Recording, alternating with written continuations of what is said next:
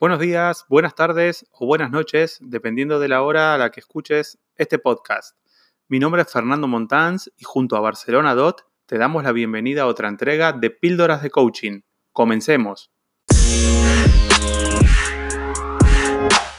Siempre he sido el pequeño de la casa, eh, por lo cual tanto mi hermana como mis primas se encontraban en medio de sus respectivas carreras cuando yo recién, recién entraba en, mi adolescencia.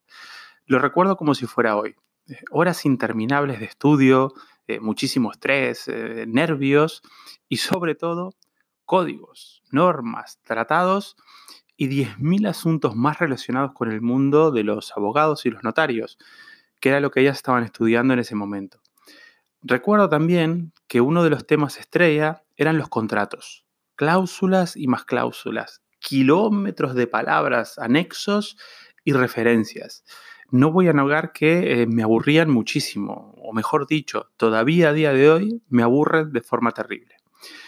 Pero hoy quiero invitarte a que reflexionemos en lo que generan estos contratos. Y lo que generan es compromiso. Compromiso entre las dos partes que intervienen en el mismo.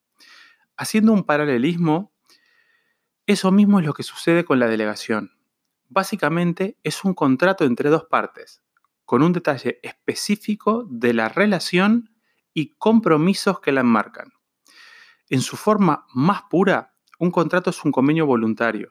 Las dos partes aceptan voluntariamente el contrato, sus responsabilidades y sus efectos.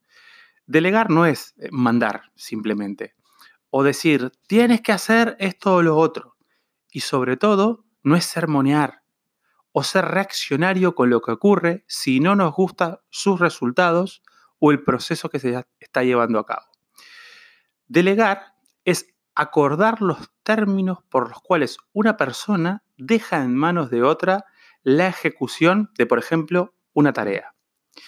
Si estos términos son concretos, se especifican de forma precisa las cláusulas, pasos a desarrollar eh, la tarea, el objetivo del contrato, que sería en este caso el objetivo de la tarea, se establecen los parámetros de seguimiento, la forma de resolver los conflictos y la forma en la cual mediremos el cumplimiento, la delegación funciona y el estrés que se genera es 100% positivo. En resumen, pueden disfrutar de la delegación las dos partes involucradas. Y hay otro tema también importante. Un líder debe saber en todo momento en qué rol debe encontrarse en cada fase de la delegación. De los tres roles implicados en la delegación específicamente, eh, hoy quiero que os quedéis simplemente con uno. Luego ya hablaremos de los otros dos. Y es el rol de servidor.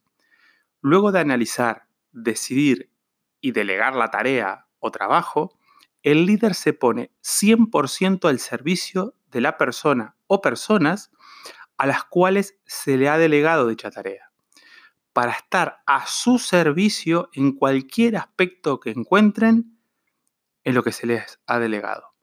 La delegación no nos aleja ni nos enfrenta, nos une de una forma muy profunda. Un saludo y hasta la próxima.